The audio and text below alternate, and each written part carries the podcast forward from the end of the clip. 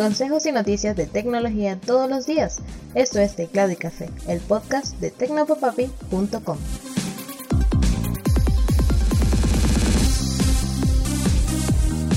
Hola, un saludote. El episodio de hoy está saliendo un poco más tarde y quiero disculparme si notas algo raro con mi voz. Es que tengo una amigdalitis que me está haciendo la vida a cuadritos, pero no quería dejar de lanzar el episodio de hoy a pesar de que mucha gente me dijo que mejor no lo grabara. Y empezamos hablando de Tim Cook, nada más y nada menos que el director ejecutivo de Apple. Y es que el responsable de la empresa de los iPhones confesó estar preocupado por lo que él llama desplazamiento infinito o esa costumbre de muchos usuarios de tecnología de pasarse horas mirando los feeds de redes sociales en sus teléfonos, desconectándose por completo de lo que ocurre a su alrededor.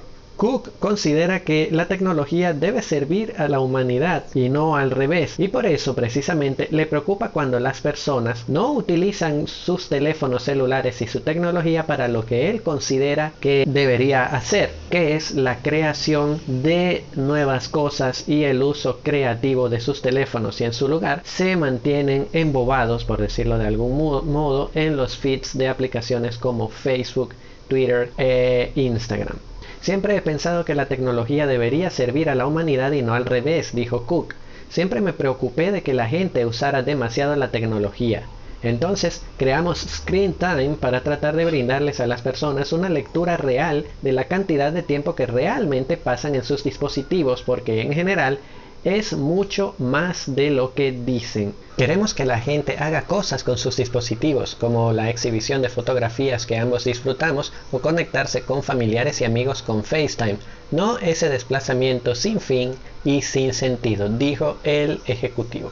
Cook también confesó que enfrenta los problemas que le ocasiona el ser, las preocupaciones que le ocasiona ser el director ejecutivo de una empresa tan grande como Apple, meditando. Y nos vamos a hablar de Valve, la empresa detrás de la plataforma de distribución de videojuegos Steam. Y es que con respecto a su consola por llegar Steam Deck, la empresa publicó un video de cómo desarmar este aparato al mismo tiempo que aconsejaba a los usuarios que lo adquieran no desarmarlo. En una manera, este es un video de cómo hacer las cosas, pero de otra manera es un video de por qué realmente no deberías desarmarla, dice la empresa en un clip, asegurando que reemplazar partes, abrir la consola y reemplazar sus partes sin cuidado puede arruinar las cosas de un modo bastante profundo. Uno de los problemas que la empresa asegura que van a presentar quienes decidan abrir el aparato sin el cuidado necesario es que la resistencia estructural del equipo se verá dañada considerablemente no hay manera de evitar esto, dice el video. Sabes que la integridad de la Steam Deck se va a disminuir en gran manera si desarmas este aparato. También hablaron en el video de la unidad de almacenamiento del equipo, una M2 NVMe SSD, que tiene una forma bastante particular y distinta a las que se ven en el mercado y de paso está bastante cerca del dispositivo de conexión de Wi-Fi, por lo que Valve asegura que si no se una SSD como la que ellos eligieron para su equipo y que fue meticulosamente probada, podrías terminar causando interferencias en tu conexión Wi-Fi, lo que dañaría su calidad. Te voy a dejar un enlace al video, de verdad que está bastante interesante y Valve terminó reconociendo que bueno, al final si compras la Steam Deck y decides desarmarla, nadie te puede decir que no, eres el propietario del equipo.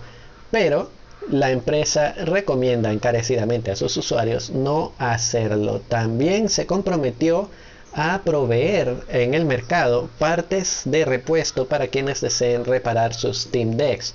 Ahora, no queda claro en el video si ellos mismos prestarán el servicio de asistencia técnica, ya que recomiendan precisamente que no seamos nosotros quienes desarmemos el dispositivo. Y seguro que si te viste afectado por la caída de WhatsApp el día lunes, habrás sido de los que salió corriendo a otras alternativas de comunicación para mantenerte conectado al resto del mundo. Pues tengo que decirte que no necesitas realmente otras aplicaciones para chatear como si estuvieses en WhatsApp. Hay una aplicación en tu teléfono Android llamada Mensajes de Google que cumple muy bien esta función.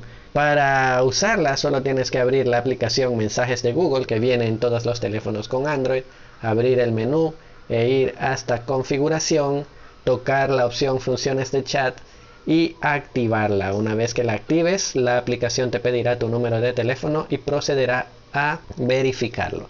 Esta opción se basa en la tecnología RCS que Google presentó hace unos tres años y está integrada dentro de los servicios de Google Play, así que casi cualquier teléfono de los últimos tres años para acá puede hacer uso de esta función. Eso sí, para que puedas chatear con otras personas como si se tratara de un chat y no de un mensaje de texto, tu destinatario también tiene que haber activado las funciones de chat.